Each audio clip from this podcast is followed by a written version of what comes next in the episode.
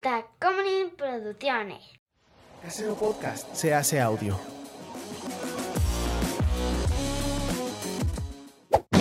¡Chavos, banda! Hola, gente del internet, ¿cómo están? Mi nombre es José Correos y conmigo siempre está. Chao. Y esto es Cine y al.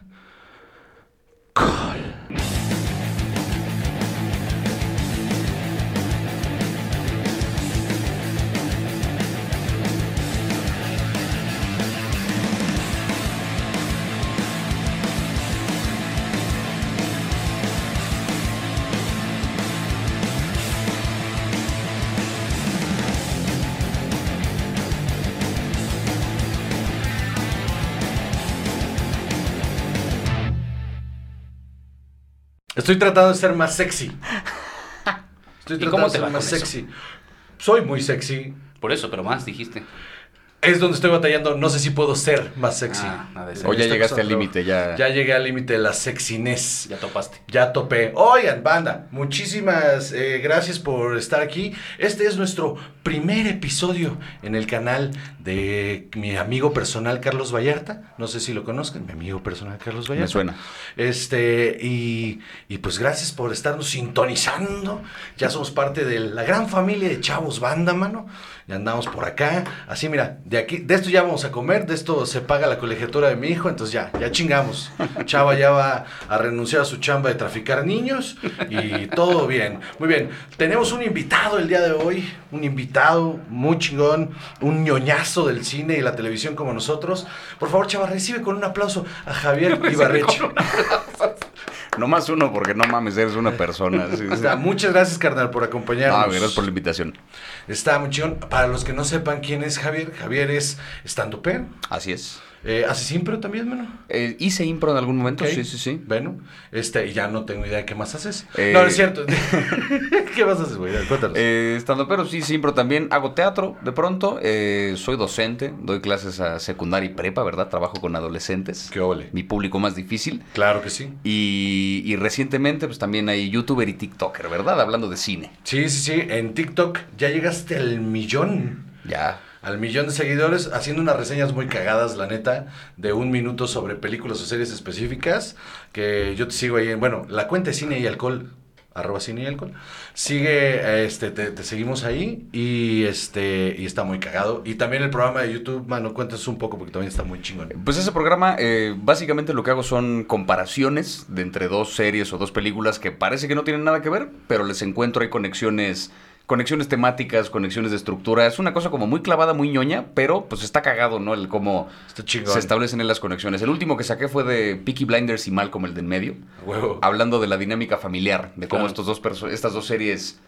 el del medio es el líder, el mayor es un pendejo, el menor siempre le toca la peor parte del trato y como que tienen ahí cosillas similares. Está divertido, son análisis Qué profundos a partir de la comparación. Está muy cagado porque es como esta, es la típica plática forever, ya bien, este, borracho o marihuana. Así, te voy a explicar por qué Peaky Blinders y Malcolm el de medio son lo mismo a la verga. Después de que te llegó el cuarto toque, güey, así es, en ese momento es donde Sí, sí. Aparte están hablando de otra cosa. Y de repente interrumpes. A ver, te voy a explicar por qué eh, los Simpson y, y este... Y la Divina Comedia son la misma cosa, güey, te va, güey. ¿sí? ¿Cómo se llama el canal? Se llama Yo te lo comparo. Yo te lo comparo, ahí vayan y chéquenlo, la neta está bien, bien, bien chingón. Este, y ¿qué más, chavadí? ¿Algo ya? Muchas gracias por venir. es que la falta de alcohol, ¿sabes qué? Sí dificulta la Ah, chava no con puede los tomar, man. No puedes tomar. O sea, puedo, pero... Decidió, decidió, este, está jurado, este, Está jurado. está jurado. Saca tu estampita de la Virgen, no te creo ni verga, güey, así. Está jurado ya, pero este, ya se le va a acabar el, Ya el martes. El, el martes se le acaba el, el- el- bueno, hoy, hoy justamente que hoy sale el programa, los martes al mediodía, este, se, ya, ya se le acabó el, el estar jurado. Exacto. Entonces ya otra vez, drogas duras. Sexo, drogas y rock and roll. Fiesta, eh, sexo sin condón, todo. Regresamos. Beso de siete, todo, todo, todo, todo. eh, human centipede, todo el pedo. Exactamente. Yo, yo la neta les voy a confesar algo. Ayer se me hizo muy fácil. Ya esto ya está siendo costumbre. Ayer se me hizo muy fácil. Y me desvelé y me puse una, pero fea. man. Empecé, que- se me antojaron unas cubas.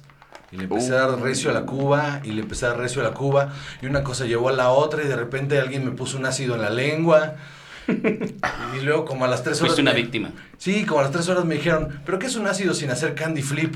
Y entonces que me dan el flip y, y me dieron las 6 de la mañana. Pero estuvo muy sabroso, de hecho todavía ando como medio rocheado. Andamos bien, banda, andamos bien, todo bien. Yo eh. tenía una teoría, ¿ves, ves en 2001 Odisea Espacial que aparece este monolito que tiene como Ajá. proporciones perfectas, que mide 1, 4 y 9, los primeros tres números cuadrados. Yo en mi cabeza imaginé la teoría de que con esas proporciones se hacía la cuba perfecta. Según yo, era con cuatro partes de ron, nueve de agua mineral y una de Coca-Cola. Dije, con esto queda perfecto. Una vez pedo, necio, de que esa era la cuba perfecta, armé una jarra completa, me pasaron una pinche taza medidora para armarla y sabe de la verga. O sea, no... es una cantidad demasiado pendeja de Bacardí, nada de Coca-Cola. demasiado Bacardí. Pero yo por necio dije, no, sí sabe rico. Pues que me acabó la jarra, pues que valí verga, ¿no? O sea, sí fue... pusieron un, un medidor que son 2.5 onzas de Bacardí. 2.3, una cosa así. 2.3 onzas de Bacardí. Ahí ya me escuchas mejor, chava. 2.3 onzas de Bacardí.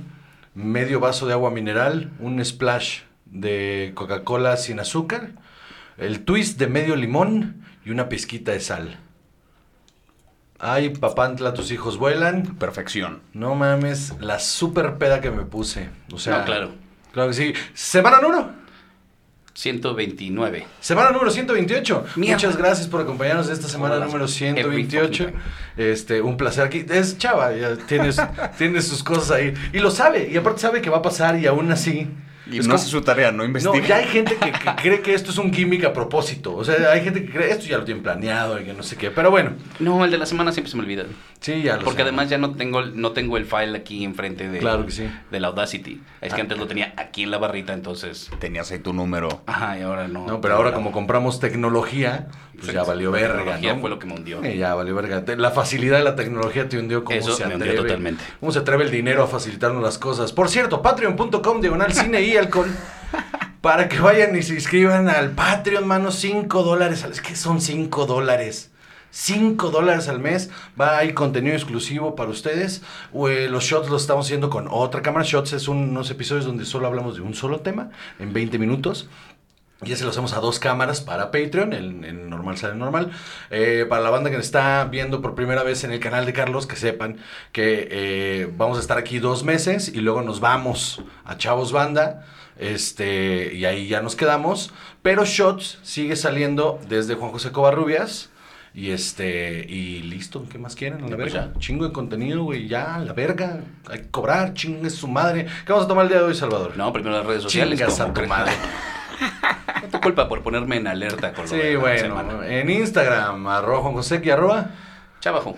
eh, eh, danos tu, Arroba Ibarreche Javier. muy bien, en Twitter, arroba Juan José, y arroba, Juchava. Ibarreche Javier, lo mismito. es que cuando te pides Ibarreche, pues sí está Pues sí, más nadie difícil usa que- ese puto nombre, pues sí entonces está cabrón. mira, me lo apañé en todas las redes. Y en Facebook tenemos una página que no usamos, este, que es Cine y Alcohol.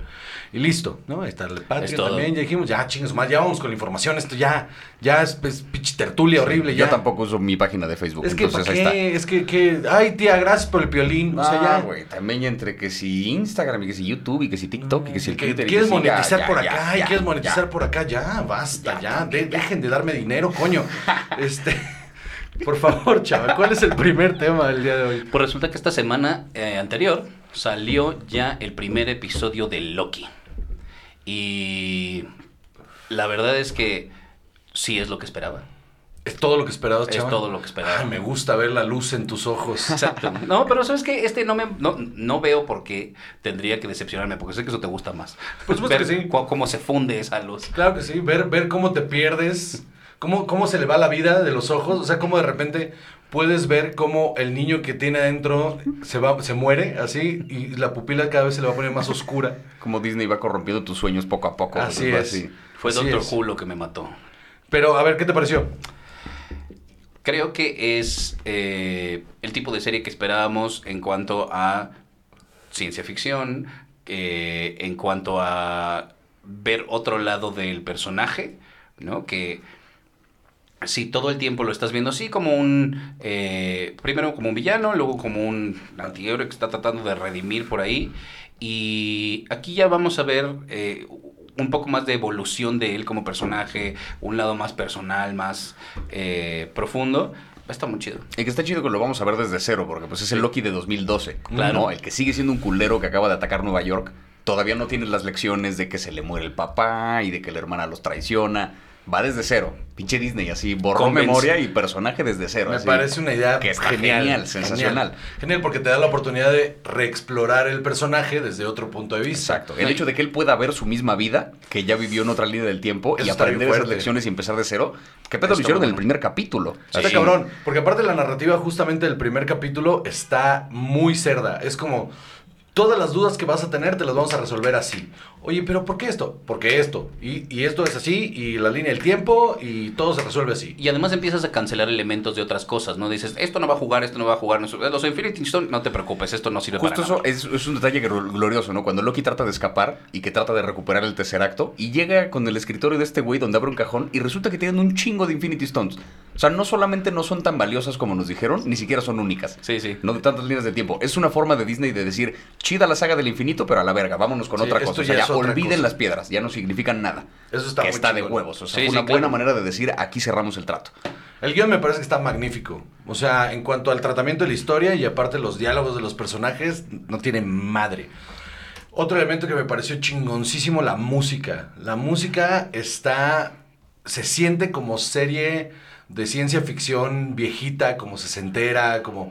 Pero con elementos como ochenteros, ya sabes, como de sintetizadores y así. Y la estética visual tiene este rollo sesentero. Entonces, está... Claro, el cortito que te ponen ahí donde te explican cuál es esta agencia de variantes del tiempo y tal, que es como esta animación sesentera justamente. Sí, sí. No, está, está, está maravilloso. Yo creo que es la primera de las tres que han hecho que arranca con todo. Sí. O sea, arranca a... Esto es la historia y te vamos a presentar... Ya conoces a Loki, entonces nos vale mal presentártelo. Te vamos a presentar en la situación en la que se metió. Sí, porque justo en eso, WandaVision, como que el concepto estaba chido, en la ejecución como que falló un leve la parte de sitcom, ¿no? Porque como que no terminó de ser chistosa, cuando tenían el buen potencial de, de hacerlo. La de Falcon y de Winter Soldier se siente como una película cortada en cachos, no como una serie. Esta sí se siente como una serie y además trae un concepto nuevo y está renovando la trama. Este puede ser su primer gran putazo, ¿no? Decir, de, ¿A, a ti te parece que no funcionó eh, la parte de sitcom de, de WandaVision? A veces no, o sea, como que estaban bien las referencias, pero como sitcom así, si yo me acerco a ver esta serie sin haber visto una película de Marvel, qué hueva, Ah, pues sí. qué hueva. Que creo que Falcon y The Winter Soldier, con todo y que no entienda referentes, aguanta, porque es una buena serie de acción y tal, pero no es tanto lenguaje de tele. Y esta no se siente tan referencial, estoy de acuerdo, sí, claro. Sí. Y, y creo que también eh, el, el- el hecho de que toda la historia vaya a suceder en, en tratar de arreglar los problemas de la línea del tiempo, eh, les va a permitir seguirte dando un poco estos toques de, mira, te acuerdas de esto y te acuerdas de esta otra cosita y te acuerdas de otra cosita, y de todas maneras, como es eh, un universo que no conocíamos, una parte de, una, una capa del universo de Marvel que no conocíamos, de hacer lo que se les dé la gana. Sí, me parece muy inteligente. De hecho, yo, yo pensé que la, que la historia iba a ser que lo atrapaban y era como toda la historia iba a ser de cómo, más bien, desde el principio se escapaba y toda la historia iba a ser como él escapando y, De la agencia. ajá, y la Ya. agencia lo jalaba y entonces hacía cositas con la agencia pero se seguía escapando y al final descartan eso en chingas como te atrapamos y entonces vas a trabajar para nosotros porque no existes. Sí. Y entonces se vuelve una mucho un producto mucho más interesante porque entonces te da la oportunidad de eh, explorar un montón de líneas del tiempo alternas en las que pues puede ser, o sea, puede ser que no haya habido un Capitán América o puede ser que eh, le, le decía Chava fuera del aire, hay un, hay un cómic en el que eh, él levanta el, el, el El entonces él se vuelve Thor. eh, hay otra línea del tiempo en la que él es el gobernante de Asgard. O sea, hay, hay un montón de historias Sí, que y de meterle más cosas como esto que hicieron de D.B. Cooper, que me pareció sensacional. un chistazo ese momento. Cabroncísimo y súper bien planteado, súper bien hecho. De, de principio a fin es interesante, es chistosa, tiene momentos emotivos, pasan un montón de cosas. Y trae una química cabrona con Owen Wilson. O sea, eso sí que de verdad, desde que los pones juntos en el elevador, es como, no mames, quiero verlos juntos haciendo un chingo de cosas. Está o sea, cabrón, ¿no? O sí, sea, sí, a mí sí. me da un poco de miedo Owen Wilson porque, eh, lo hablábamos, es como polarizado. Hace rato estábamos diciendo que Owen Wilson tiene la modalidad Zoolander, Meet the Parents y todo, haciéndose Ajá. el chistoso, y la modalidad Wes Anderson. ¿No? Como el underacting más seco, que no va con el tono de una serie de Marvel, ¿no? Para nada. De acuerdo. Pero esto está súper bien. Se ve mucha madurez de él como actor. Sí. Sí, y, y- y- y como dijiste, tienen una química Brutal. impresionante. Y eso habla de, una, del, del- de que Tom Hiddleston es un actorazo y que se moldea a quien le pongan al lado. Está bien cabrón. en Ahí ese también sentido. eso luego, y se ve cabrón en los actores de, de tele, los que tienen formación teatral, se les nota cabrón. O Sí. sea, Tom Hiddleston ha hecho un chingo de teatro y se nota como esta cualidad que tiene como para acercarse a la farsa, pero no terminar de ser fársico, Sí, sí. sino quedarse como en un terreno que simplemente llama la atención. O sea, sí... Y, y ese es uno de los atributos más grandes que tiene esta serie, que justamente como es un actorazo y te da todos los perfiles, lo puedes poner en un momento súper serio y brincar a algo emotivo, donde él se rompe, y luego luego la acción, y es como, nunca te brinca el personaje, siempre es el mismo personaje, pero, pero tiene to- toda esta gama de emociones que está bien chingón que exploremos de, de Loki, justamente. Este, ¿cuáles son tus predicciones, Salvador? Fíjate que eso eh, e- es una duda que yo tengo. Si esto está basado en algún material preexistente de, de cómics. Pues, o sea, los elementos sí. O sea, Lo de los timekeepers, la agencia del tiempo, eso existe en los cómics. eso sí es. existe, pero creo que, o sea, a menos de que ustedes nos puteen en los comentarios, este, según yo, esto es una historia original.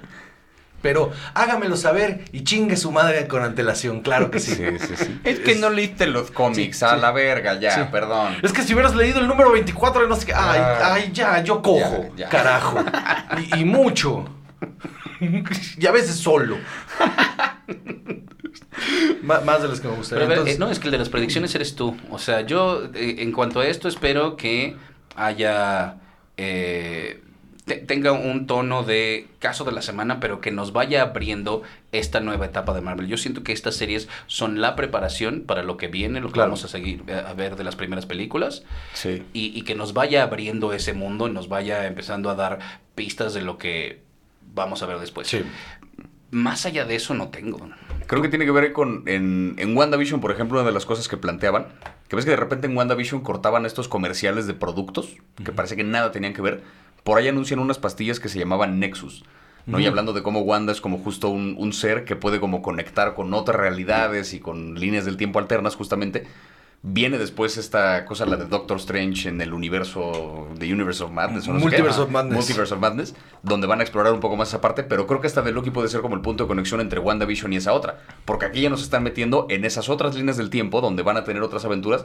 O sea, encontraron un pretexto perfecto para decir, chidas todas las historias que planteamos, pero vamos a hacer otras nuevas que pueden igual ser canon y que no interfieren con lo que ya viste. Exacto. Que es O sea, muy no tenemos que seguir una continuidad con lo que ya planteamos en las pinches veintitantas películas de Avengers. Va a ser una cosa nueva y esta serie es como la que va a conectar esa parte porque ya están diciéndonos explícitamente, son líneas del tiempo. Exacto. Esto sí ocurrió, pero en otro lado. Exacto, está cabrón eso. Que esa es, o sea, una manera brillante de llevar a la pantalla ese esa queja que para mí siempre ha estado presente de los cómics de te dejan tarea, ¿no? De, para poder entender este tienes que haber visto este para poder entender aquí no, porque como dices, sucede en otro lado, Exacto. sí es, pero no te preocupes porque lo demás no, no venía. Entonces, sí ajá. puedes ir recogiendo fans ahorita. ¿No? Así, Sí. gente que, que dice, ah, bueno, a mí me contaron que Loki está buena, la empiezo a ver y si me llama la atención esta, puedo ver lo que vino atrás, pero no me hace falta tanto para entenderla. Sí. Claro, y seguro sí será referencial y sí veremos momentillos de, de películas de Marvel y como cosas que ya ubicamos dentro de dentro del universo, pero van a plantear todas otras nuevas. O sea, serán más bien como, como guiños para los espectadores que llevamos 20 años viendo esta madre, ¿no? Claro. Lo Hay- demás va a ser nuevo. Kevin Feige salió a decir que esta era la serie que conectaba todo, que esta era la que seteaba todo lo que va a suceder, que esta era la, la- la- la que más relevancia tenía en ese aspecto de decirte, ok, ya viste todo esto, eso es lo que va a suceder ahora. Entonces, creo que por eso justamente se clavaron tanto en cero presentación de personajes, de eso te lo vamos a dar en el camino, vámonos directos con la historia. ¿Qué sucede? Vámonos, vámonos, vámonos. Y eso está bien chingón. Tengo yo una pseudo predicción. Creo que está abierta la puerta. No va a suceder, no, pero estaría chingón. Abren la puerta a la posibilidad de conectar con películas viejas de Marvel que ya tienen las licencias para los personajes, pero que no eran de- del MCU. Como los Cuatro Fantásticos. ¿o qué? Puede que salga ahí, o sea, no estoy diciendo que vaya a pasar, pero estaría cagado que saliera Jessica Alba.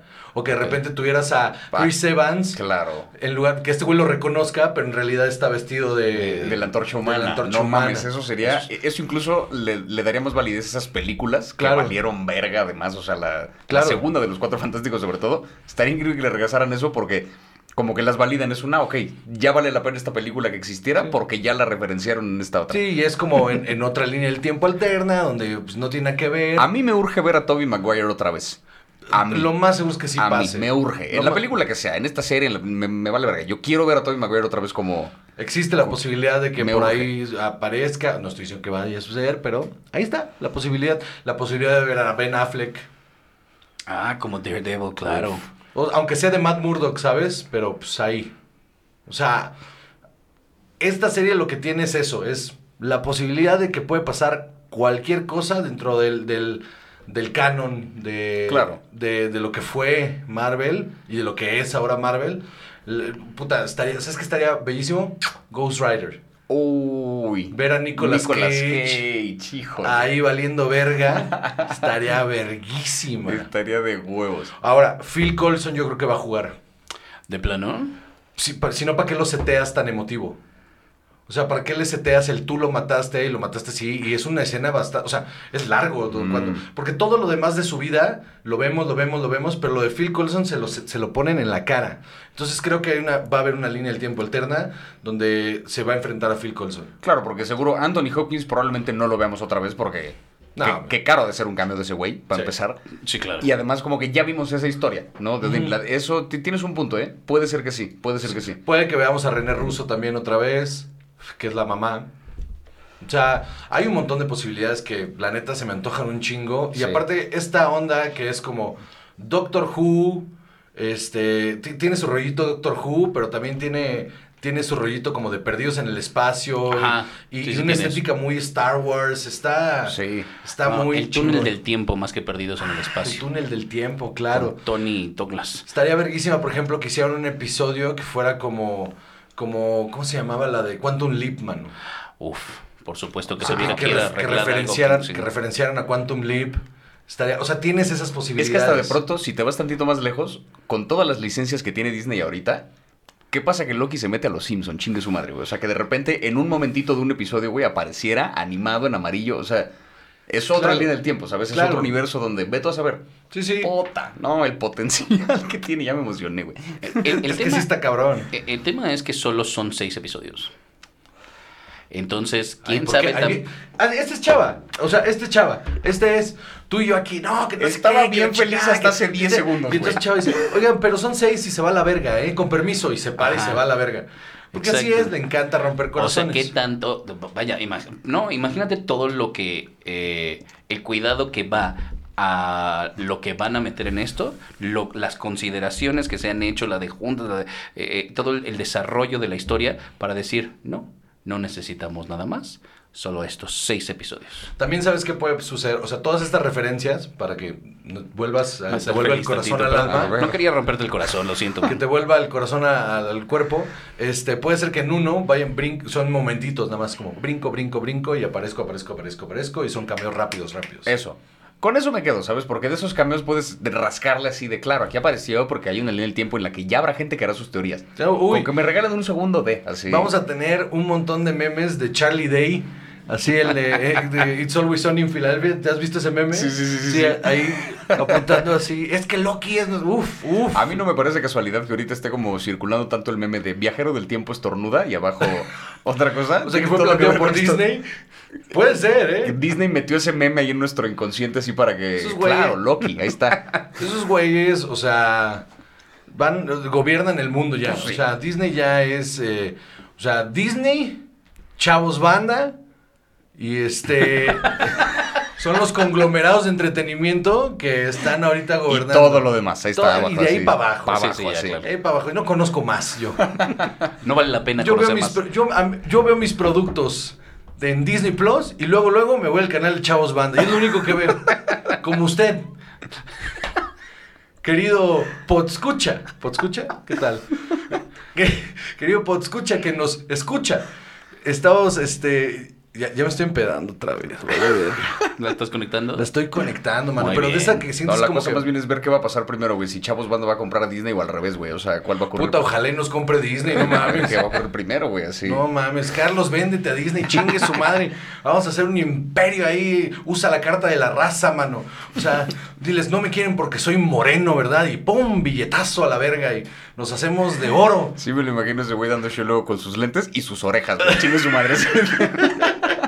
Ya, vámonos, vámonos. Chavos Banda, Casero Podcast, Dacome Producciones, todos somos Disney, chingue su madre. Hashtag todos somos Disney, Disney. chingue su madre. Vámonos, Recio, ¿qué más? ¿Nos vamos a un corte o...? Eh, no, pues nada más. O sea, esto de los, de los seis episodios, nada más para eh, apuntar, eh, va a ser un mes. Un mes exactamente a partir de hoy, pues. El, el último episodio sale el 14 de julio. Ok. Celebro que estén sacando de uno en uno. Nos da chance de hacer teorías entre uno y otro, de cagarla, de especular cosas Sí. que no van a pasar.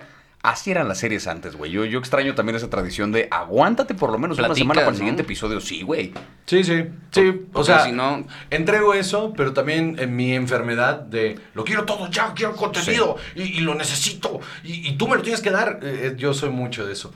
Pero aprecio el, el- el- el- esperemos una semana. Pero ese binge watching está bueno para las series de, o sea, de otro momento. ¿No? O sea, no Exacto. lo que están sucediendo ahorita te da chance de decir, bueno, entonces yo, por ejemplo, ahora tuve el- la pésima idea de engancharme con Lucifer. Pésima idea, porque es terrible. Pero ahorita vamos a hablar de eso. Entonces, este, ¿Estás muy enojado? enojadísimo, pero, en serio. Uy, no, pues, amigo, amiga. se viene el momento. Cha- el señor cara de nuca se va a poner recio. No, hombre, cuando se enoja, Cuando se emputa, se, se, empuja, emputa. se le pone, se le pone roja, roja, roja la nuca. Y luego, uff, uff, por cierto, puedes eh, decirle a la gente que en verdad no tiene cara. O sea, tú, tú puedes cerciorar que no hay- Efectivamente. Yo estoy viendo una nuca también desde acá. es O que sea, es la nuca frontal. Sí, es la sí, sí, nuca sí. frontal. Ahí estamos, muy bien. Entonces vámonos a un corte. Y ahorita regresamos. Y ustedes dirán, ay, qué mamón, ¿por qué hace corte? Pues porque en medio nos vamos a ir a mear. Una, dos. Importante. Este. Ahí les traigo unos comerciales. ahí, porque hay que vender cursos y la verga. Bueno, muy bien, corte.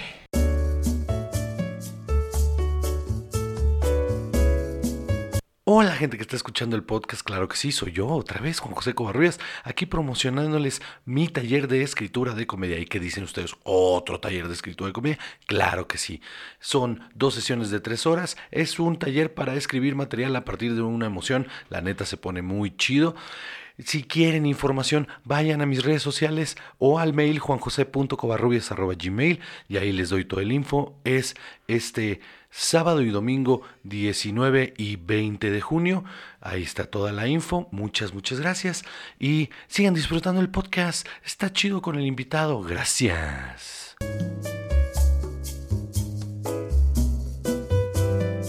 Ya volvimos.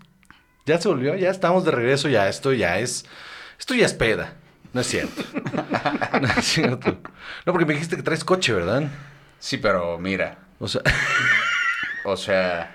ah, bueno. ¿no? Todavía, como que no reactivan tanto los alcoholímetros todavía por aquello del COVID, güey. Sí, así. no, a mí me tocó uno, de hecho, eh, un día después de un show en un autocinema, esta historia no se chava se va a enterar hoy, me prestó su coche, Chinga tu madre. este, y, y me vea yo, este, pues tomado mis cervecitas por el nervio de subirme al, al escenario, nada grave, me tomé unas seis, nada más, Tranqui. como de, pues es que me tengo que subir al escenario, necesito seis cervezas, porque ese es mi rate para subir, ¿no? Porque no me da vergüenza ser yo allá arriba. Entonces, este, me, me chingué mis seis cervezas y que le di, y que me, mar- me marcaba el. Yo, yo soy un pendejo. Marco Waze, ve, salte a Insurgencia y dice, pues es un vueltón, me voy por universidad, chingue su madre. Había un alcoholímetro. Mm, Entonces cuando voy pasando, me dice, yo empecé a sudar frío porque dije, seis cervezas yo creo que sí iban a salir. Y, me Por dijo, supuesto que seis cervezas van a me salir. dijo de, pero estás bien, ¿no? Y le digo, sí, eso es lo de menos. O sea, es lo de menos. me hacen Sí, soplar yo esa estoy bien, pero la máquina dice lo contrario, Sí, ajá. es el problema. Sí, o sea, yo vivo así, pero ellos La no lo saben. no lo sabe, sí. O sea, ellos no lo saben, Yo ¿no? soy un alcohólico funcional, pero ¿cómo le explicas eso a la policía? Exactamente. No, así vivo, señor, todo bien. ¿Usted cree que si estuviera borracho traería a mi hijo en el ¿Cómo coche, por favor? No, señor, lo que usted no entiende es que yo tengo una enfermedad que es que mi cuerpo no fabrica su propio ron. Exactamente. Entonces se lo tengo que meter. Exactamente. Entonces ya cuando me toca pasar, ya voy a, ya voy a pasar y de repente como que se les amontonaron muchos coches, entonces nomás me hicieron así. Ay, me volvió el cuerpo. Ay, ay, pasé un escalofrío de esos que, que sientes como que te pellizcan un, un pliegue del ano, así como de, eso. Y ya pasé y me dijo, "¿De- ¿estabas nervioso? Y digo, por supuesto que no. y esto, ¿qué- ¿Qué es lo peor? Digo, ¿pero, ¿pero qué pasa? Pues nos quitan el coche y me meten al bote. como que, ¿qué pasa? Sí, te hubiera sido, ¿qué? ¿48 horas? 48 horas al tamborín.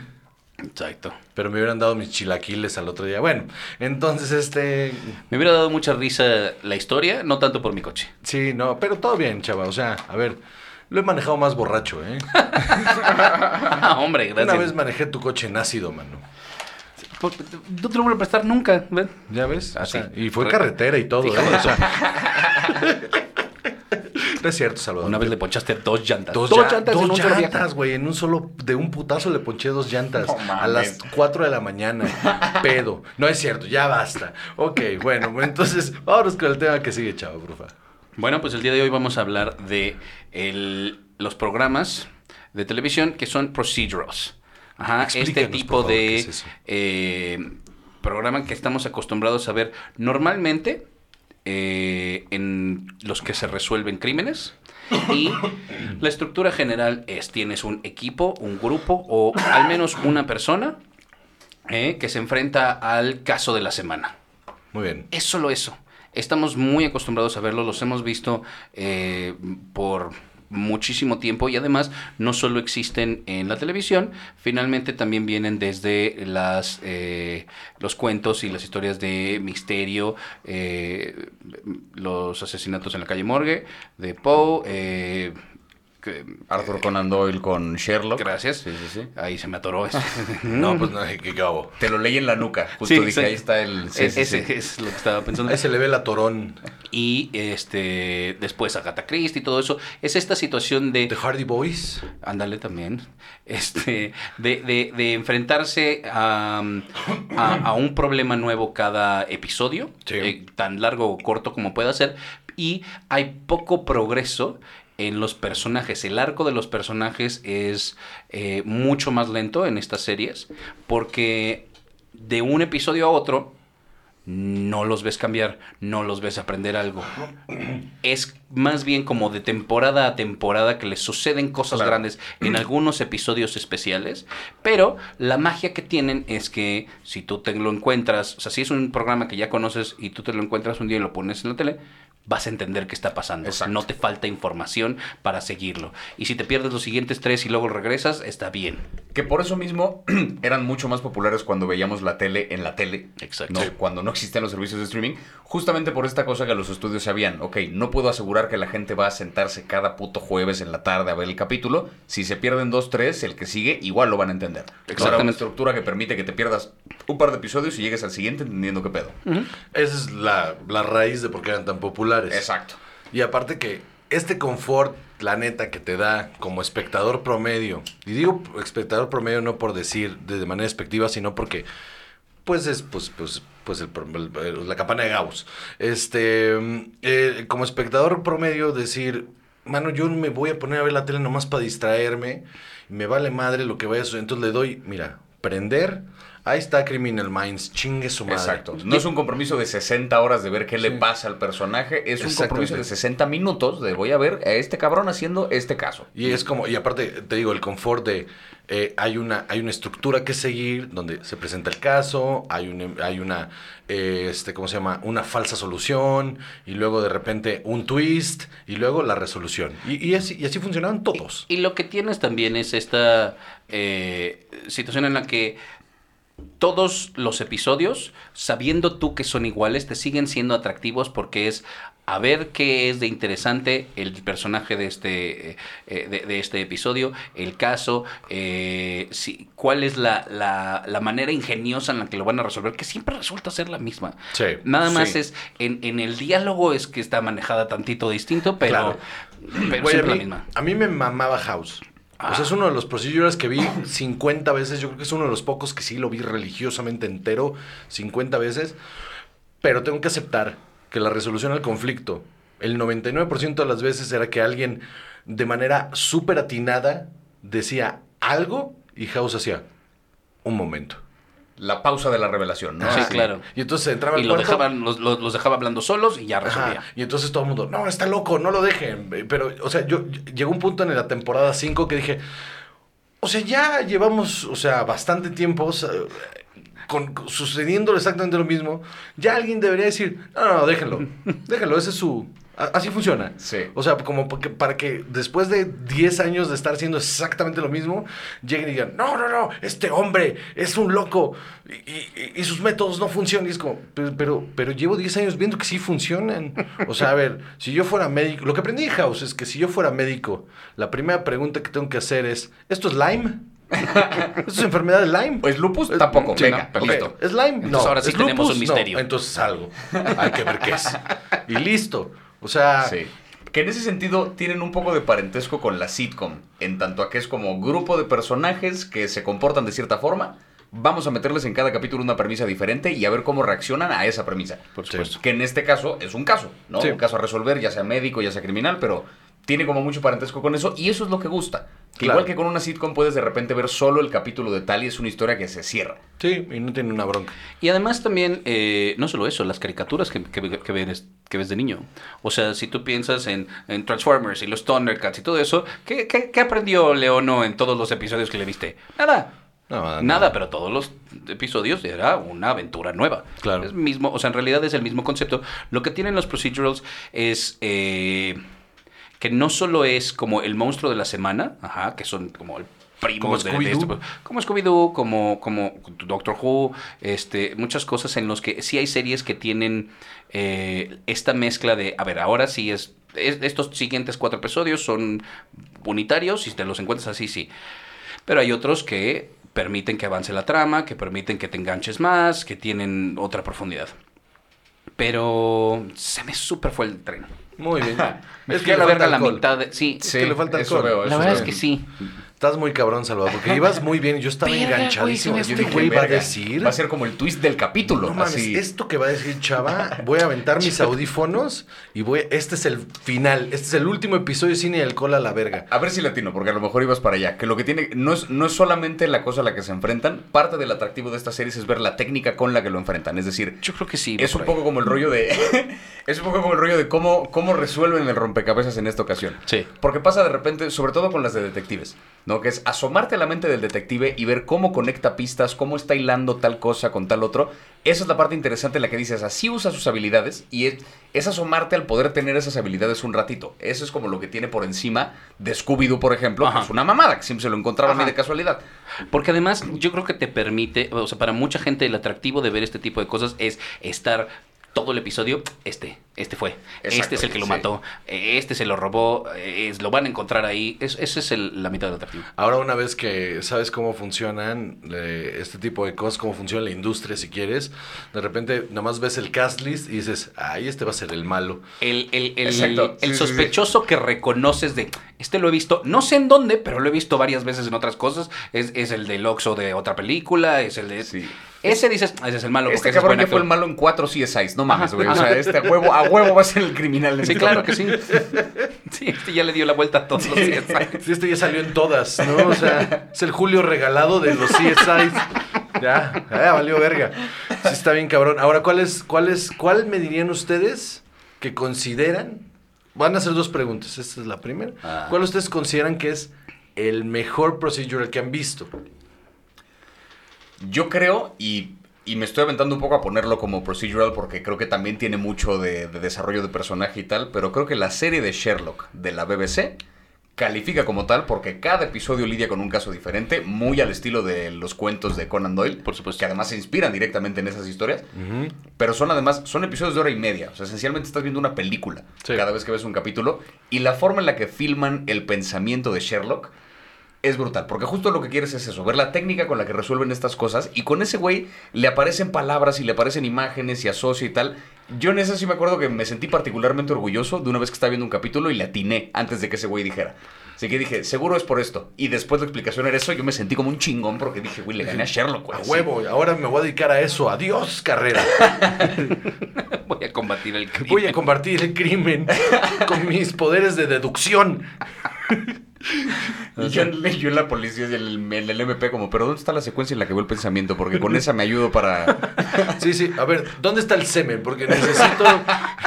necesito, que- necesito por lo menos una manchita de semen para saber quién es el malo. De repente llegué como que mi cabeza no hacía close-up en automático. Yo dije, verga, ¿qué le pongo atención, güey? No, Por eso tenían su lupa. Este, Es el chiste más mamón. El chiste más mamón es traído a ustedes por Chava. Huevos. Entonces, no, estoy de acuerdo con lo de Sherlock. Sherlock es, es eh, aparte de que son unas adaptaciones muy interesantes de, Muy. la- de las historias originales, eh, creo que sí es un gran procedural.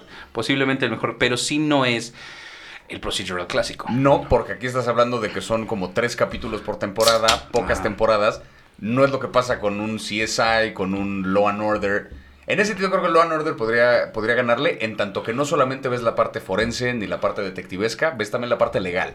Eso no la parte de cómo usan esa evidencia en el caso efectivo. Está chido porque es un procedural cortado en cachos. Sí, claro. ¿no? Donde Sí. ves como la técnica de cada, de cada grupo. Es esta vergas. A ti te sí. gusta el Law and Order, ¿no? También. A mí me gusta Law and Order, pero víctimas especiales. Él es Billu, justamente. Es que ese Sí, es el sí, que sí. está más rico, mano. Ese es el bueno. Este, pero, pero yo creo, a mí, como procedural, para mí el mejor es The Wire. Ah, se te hace un procedural de Wire. The Wire, es que hay un, hay, hay casos que resolver y los, los personajes avanzan muy poco realmente. Es que otra vez hay unos de estos que viven en el fringe de la definición del procedural. Claro, claro. que, que ya como que de repente pisan serie, o sea, se- serie de drama normal, Sí, sí. así, eh, unitario, digo, como, como de arco, y, hay y- y ese es uno de ellos. Sí, a mí, a mí The Wire me parece... No lo había pensado y en ese caso, güey, The Wire es superior a cualquier cosa que hemos Es mencionado en este es que episodio. es que a o mí sea, me parece no que- mames. que, la manera en la que es, que es, el procedural mejor escrito de la historia de la televisión. O sea, porque Wow. tiene sus elementos de Wow. procedural, pero aparte los personajes tienen dimensiones y eso no pasa en ningún otro. Sí, sí. Entonces de repente estás involucrado emocionalmente con cada uno de los personajes, pero al mismo tiempo estás interesado en el caso. No, y tiene además en, en The Wire, creo que es en la cuarta temporada, que no me acuerdo cómo era el caso, pero de repente un güey que entra a robar una tienda y creo que un policía le quita un anillo a un cabrón. Y luego los morros eh, como que someten al policía como para jugarle una broma y le quitan el anillo. Y luego el anillo pasa a manos de no sé quién. Entonces, de la misma forma en la que la historia te conectan como el mundo de las drogas y esta parte de la escuela y la policía y tal están conectados, metafóricamente se reduce a la parte del anillo, de cómo el anillo pasó por las manos de todos estos grupos de Claro. personajes. O sea, es, una- es un procedural que además tiene metáforas encima. Está muy cabrón. Al nivel de una serie tipo Breaking Bad, tipo tal, Sí, que sí. es como un pedo más psicológico, más... Órale, sí es cierto. Ahora, sí, sí. una cosa a destacar que justo nos encontramos en una lista que me pareció muy interesante y me gustaría comentar, es que ponían en la lista de los mejores, ponían a, a Saul. Y lo que yo le decía a Chava es que sí y no, porque las primeras dos, tempor- las primeras dos temporadas son desarrollo de personaje.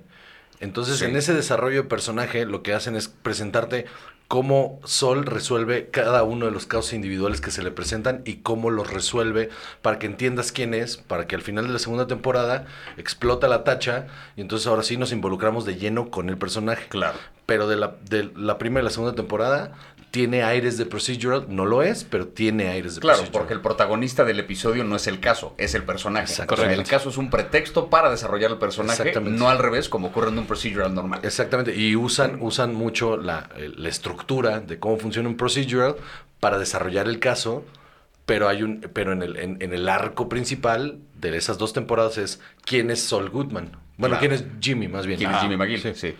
Entonces, está interesante también que, que tomaron elementos de otro tipo de, de- de series y hicieron ahí un mashup bien interesante. Porque eso tiene tanto Breaking Bad como Better Call Saul, que es justamente lo brillantes que son los personajes al usar esta cualidad que tienen para resolver pedos. Sí, claro. Mike descomponiendo un coche para encontrar el rastreador que dices, este güey lo que tiene por encima de cualquier cosa es disciplina y es metódico. Sí, sí. Esa es su gran virtud. Pero, ne- necesitas verlo hacer eso. O sea, Exacto. y necesitas ese tiempo en el que parecía que no está pasando nada, pero en realidad te están dando toda la información necesaria porque esto que acabas de ver en el capítulo 4 de la temporada 2, en la temporada 4 es completamente, o sea, ya lo tienes ahí Sí. planteado. Sí, claro. Entonces, me pareció bien interesante porque justamente en, en el análisis, sí, pues sí, las primeras dos temporadas justamente Califican como... califican sí. como un procedural, aunque no lo es. ¿no? Claro. La distinción ahí sería justamente esa. En el procedural, lo importante es el caso, ¿no? O sea, el justo. personaje pasa a un segundo plano, lo importante es ver cómo se resuelve la cosa que van a lidiar con esa semana. Exacto. Ahora, la segunda pregunta que tengo.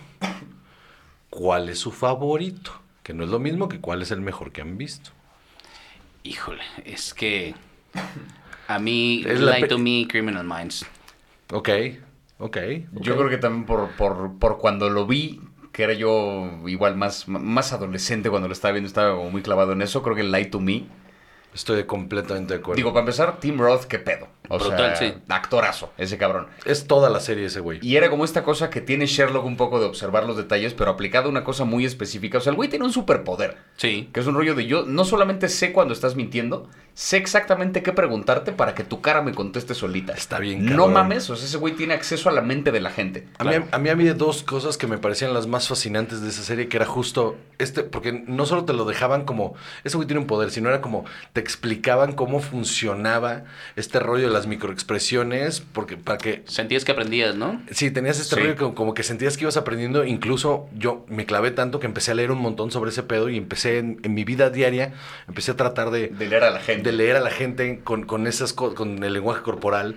Y, y la segunda cosa que me parecía que era el toque finísimo que tenía era que cuando antes del segundo corte, porque aparte estaba Sí. antes del segundo corte, el personaje Tim Roth cachaba en, en una mentira al güey que estaba interrogando, hacía una expresión, freeze frame, y luego fotos de personas públicas haciendo exactamente La la, misma misma, cara, expresión y, el, y la emoción.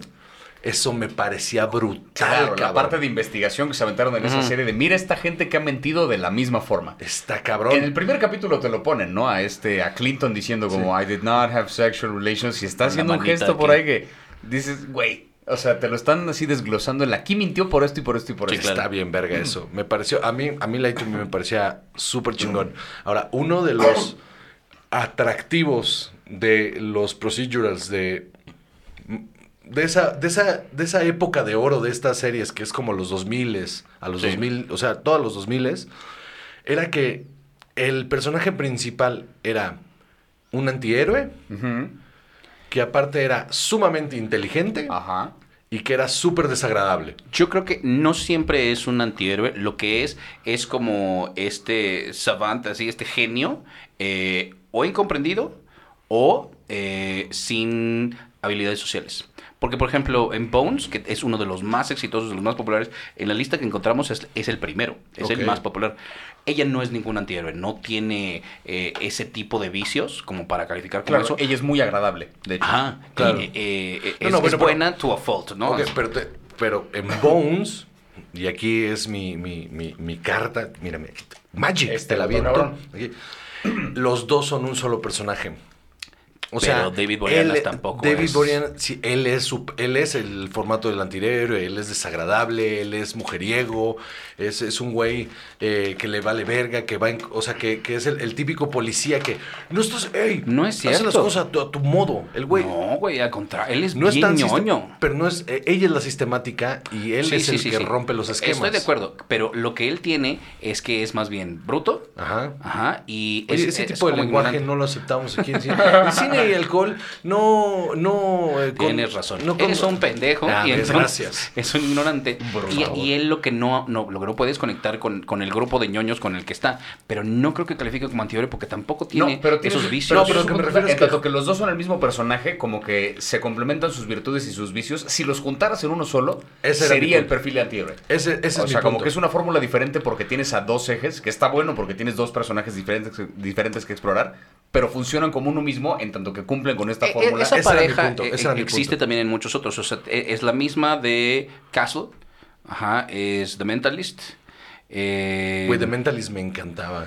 The Mentalist, híjole, esa empezó muy bien Sí. y se nos fue perdiendo. Ahí, por ejemplo, o sea, digo ya, perdón por el spoiler, pero el final, final, final, final, como que contradice un poco Todo. lo que Ah. la serie ya andaba planteando. O sea, cuando revelan quién es Red John y cuando te enteras quién es y la forma en la que suplica por su vida, dices, perdón, pero no hay manera. Un Sí, güey con no. ese nivel de intelecto, con esa superioridad, como, ¿por qué va a estar rogando por, o sea, es un final ahí baratón? ¿Sabes cuál es otro procedural que justamente arrancó con una de las ideas más brillantes que he visto en mi vida y luego se diluyó a hacer una cosa espantosa? Dexter.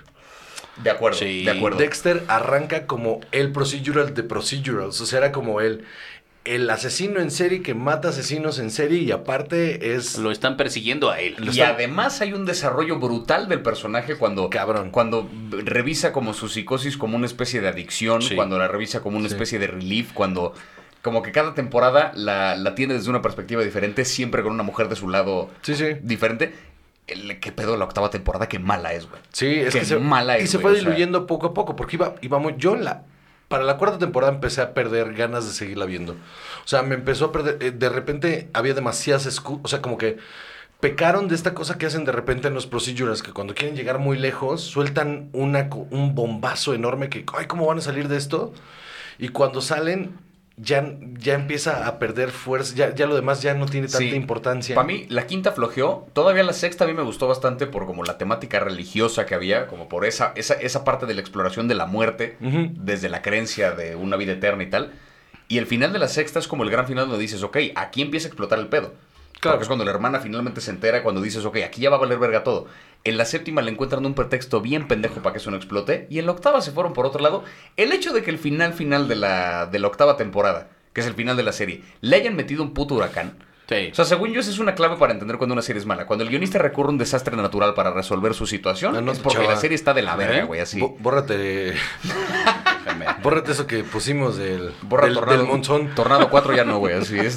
Bórrate eso del monzón para separar a nuestros personajes principales. El, el- no, pero sí, tienes toda la razón. Pero, ¿sabes qué? A mí donde me empezó a perder era como la relación de la hermana. De repente era como, ay, lo va a cachar, lo va a cachar. Y no, y ya como demasiadas veces era como, ay, ya Sí, no lo soporto. sí, sí. Entonces se dieron cuenta y en la quinta temporada dijeron, ay, que, que se dé cuenta. Ju- Justo, justo es lo que dijiste, Javier. Eh, el procedural tiene o que mantener la línea como, como Bones, que mantuvo la línea, de repente tuvo Como House. el, el gran adversario que era el Demogorgon. ¿Cómo se llama? El, No, el Demagorgon el, otro, el Gormagon o algo así se llamaba. Este, de verdad era un nombre así. Eh, y, y mantener una línea que de repente subía, pero se, o sea, era bastante estable. O morir pronto. Sí. O sea, cortarse Sí. en, en un momento donde dices, es que ya no hay más. Si quiero darle un, un, un- un momento álgido, eh, a- algo en donde realmente podamos conectar o, o donde podamos ver algo extraordinario y, y- y marcar esta serie, ya no puedes regresar. Como. Sherlock, que de repente dijeron hasta acá llegó y está bien. O sea, Sí, claro. todavía, la última temporada podríamos alegar que no es tan buena como las Ajá. anteriores, pero no es mala para Pero el nada, último sea, episodio sí. El último episodio. A mí me gusta mucho. Es que es eso. O sea, termina. Sí, claro. Termina. ¿Sabes? O sea, es una historia que cierra. Sí. Dentro de lo que les decía de que los de repente los procedurals se van demasiado lejos y luego ya no saben recuperar ese impacto y esa fuerza, a mí el, el episodio que me pareció uno de los episodios de procedural más cabrones que he visto en mi vida es el de Quentin Tarantino para De CSI. CSI, el del coche Oh, volteado con de- la maqueta y el todo. de- y el güey enterrado, o sea, una cosa impresionante. Pero fueron tan altos los stakes que cuando regresas en la, en la siguiente temporada, porque es final de temporada, cuando Sí. regresas en la siguiente temporada, ya, Sí, no, funcio- ya no funciona igual. Ya, Sí, sí, ya, sí. ya no funciona igual. Y la perspectiva que le metieron, o sea, como que Tarantino les dijo, esto es lo que tiene que pasar con este personaje. Y no tuvieron la habilidad de sostener esa personalidad y se fue a la Sí. verga. Sí, sí, sí, sí. Y los procedurals pecan, bueno, pecaban en esa época de no saber parar. Lo que pasa es que también, eh, como tenían muchísimo éxito, decían, pero ¿por qué vamos a dejar esto de, de lado? Claro. La gente lo seguía viendo. Y, y la verdad es que como ya estás muy acostumbrado a ello, eh, a, a tu serie, yo ya es que yo ya veo siempre Bones, entonces la voy a seguir viendo, les perdonas mucho. Ahora, pregunta nueva. ¿Cuál es la peor que han visto? Porque esto, esto va a un lugar específico. Quiero empezar contigo porque, Híjole. em, porque hay unas muy malas, pero ¿cuál es la Hay unas peor? chafas. sí. Puta, es que la peor, ni siquiera la habré visto completa porque habré visto un capítulo Ajá. a la verga. Creo que en algún momento uno de tantos CSIs, yo dije hasta aquí. O sea, ya. En el momento que sacaron, no sé cuál fue el tercero, creo que fue primero CSI Las Vegas, luego fue CSI Miami Y luego New York. y luego New York. Cuando salió CSI New York fue como, ¿really? O sea, ya necesitamos ver esto mismo en Óyeme, otro pinche estado, güey. Incluso hay otro, CSI. Cyber. Quedamos que había CSI Cyber, ¿no? Sí, y que fue y- después sí, que, que, esa que- jamás la vi, o sea, esa me enteré apenas No. que existe. ¿Pa' yo, yo estoy de acuerdo también. Yo nunca, no, no tenía ni puta idea que existía. Estoy seguro que esa es la peor, pero no la he visto. Con toda probabilidad, sí. Yo, la peor que he visto, Jake 2.0. ¿Cuál es esa? Duró una sola temporada y era un güey, esta es la premisa, un güey que era como técnico de computación que de repente como que absorbe de alguna Era manera... fenomenoide en Ajá, era live como, action. chinga como fenomenoide Ah, que no como que le implantan o, o- no me acuerdo ni cuál fue el recurso, pero el güey tenía como tecnología. Entonces lo, era como analista en, en la CIA y entonces se vuelve de campo, pero pues como era un güey, pues es un analista, ¿no? Entonces pues realmente no, Ah. no tiene habilidades para estar en el campo. No mames. Pero como puede acceder a las máquinas, entonces pues lo usaban en el... Es una pendejada. Es el peor procedural que he visto en mi vida. Y me aventé toda la temporada Pero, pero entera. eso Que del luego- analista que va al campo es Jack Ryan, ya además quisiste darle Pero tecnología. tecnología. Qué hueva. Yo eso, por ejemplo, lo hubiera hecho como una sitcom a la verga. O sea, ya, Es que juega la al extremo, güey, vuélvelo una comedia, güey. Es que la premisa Psych. es tan pendeja como Es- Psych. Está pendeja que suena como una sitcom. Es burlémonos del género, güey, y armemos una sitcom que se burle de los procedurals, güey. Eso pudo haber sido interesante. Que a mí eso me parecía muy chingón en Psych, justamente. Que era que nos vamos a burlar de este pedo de que puedo verlo todo y la verga. Y te lo explicaban como de, pero ahí está todo. Si, si observas, ahí está todo. Sí. Ahora, chava, ¿cuál es la peor que has visto tú Mira, hasta ahorita? Porque no has terminado, aparte. no, por supuesto. Exacto, es que mira. Hace, este, yo soy muy fan de, de Doctor Who, soy, es- me gusta Sherlock, o sea, y, y en Muy esos... fan de Doctor Who es un understatement, muy cabrón. Ajá. Está enfermo de Estoy Doctor Who. malito. Eh, pero, eh, eh, vaya, viendo cosas de esos fandoms, me he encontrado que conectan mucho con... Ay, de Supernatural, también Supernatural me gusta un chingo. Que conectan mucho con el fandom de, de- de Lucifer. Y una vez cuando salió dije, la voy a intentar. Y vi dos, tres episodios y dije, "Ay, no me enganchó.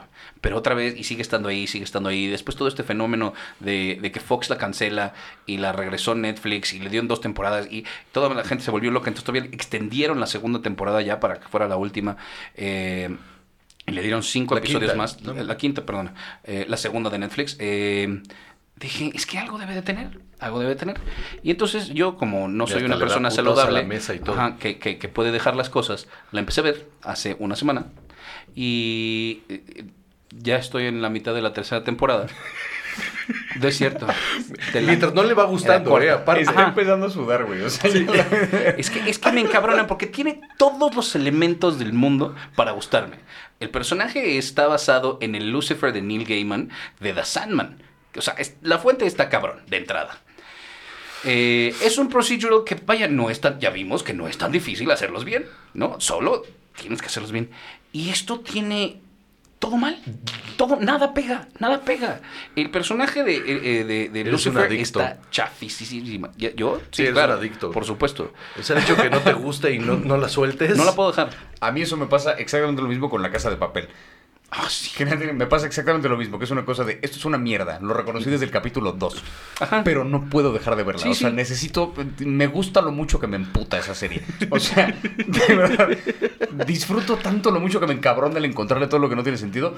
Lucifer es una que en particular, medio mundo me ha dicho como, güey, deberías verle, deberías hacer No una reseña y tal, y he dicho, algo ubico en el cartel, en los trailers que he visto, que tal que digo, algo tiene que creo que no me va a gustar. Todo está Mira, mal. Esto que me estás diciendo ya me hizo completamente Qué sentido. bueno, güey, qué bueno que justamente lo tocas así, porque de una vez, anuncio público. Este, eso me pasa con Peaky Blinders.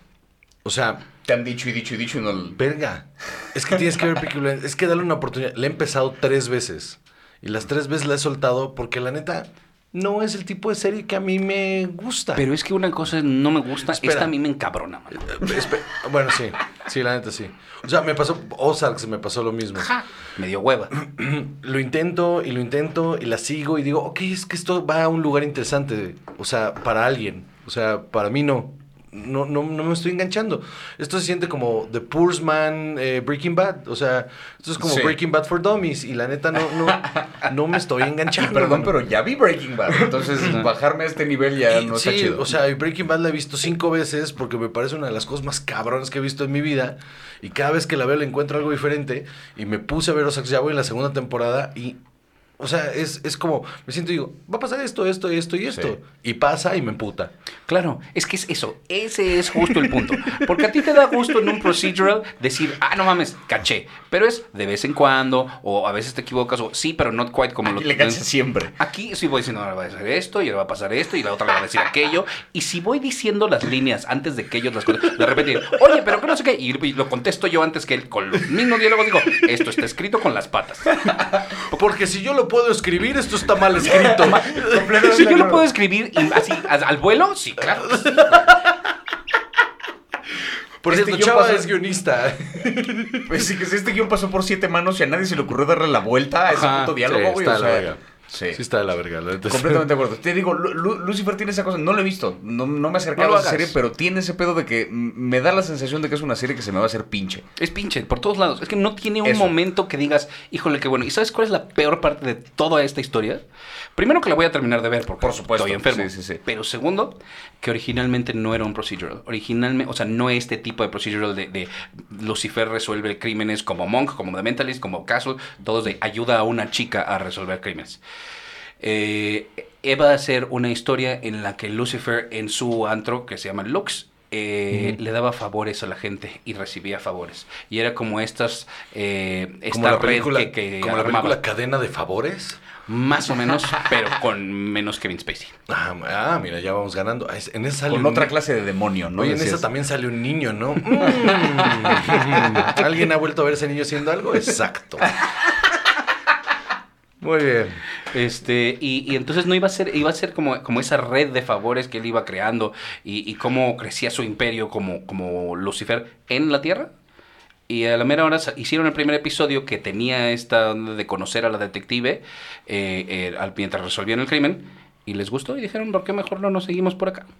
Y- Eso está bien chafa. Ajá. Eso está bien. Culero. Eso está Pocos huevos, güey, Sí, también. O sea, sí, que, o sea, güey, comprométete con lo que ibas a plantear, güey. O sea, Ay, tanta gente tan tibia en este medio. Tú sabes quién eres, te estoy viendo. Entonces, este. mm, Pues conclusión.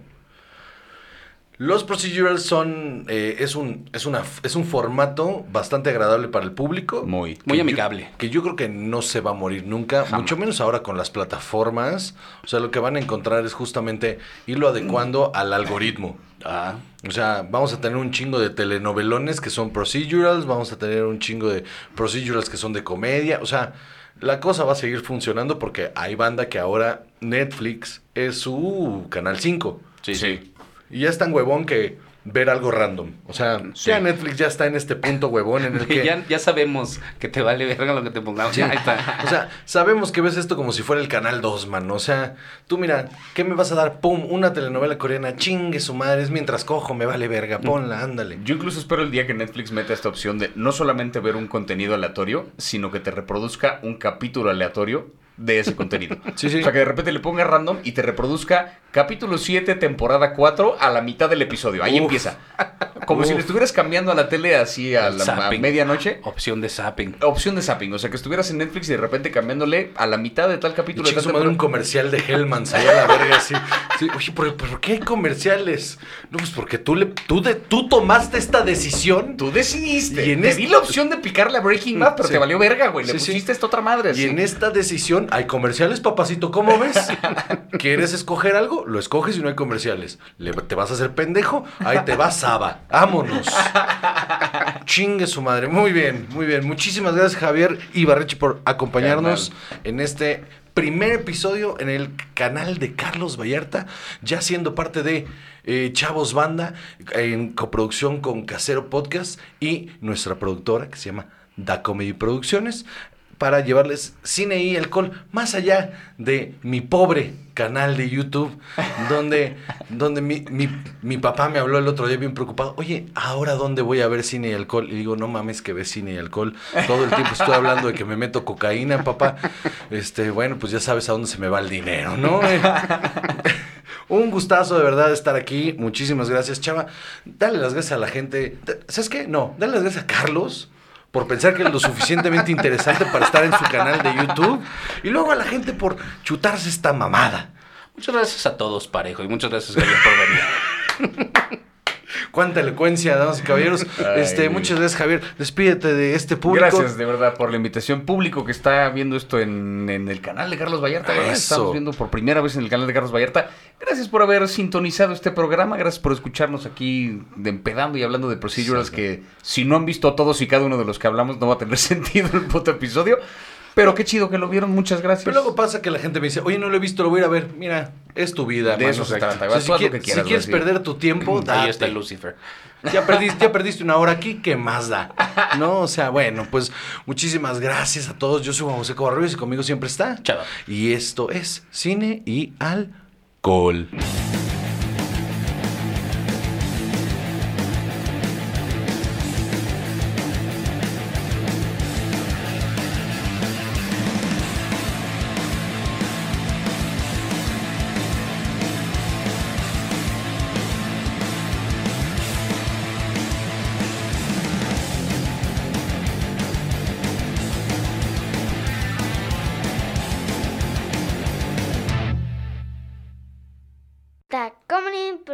Producciones. Casero Podcast se hace audio.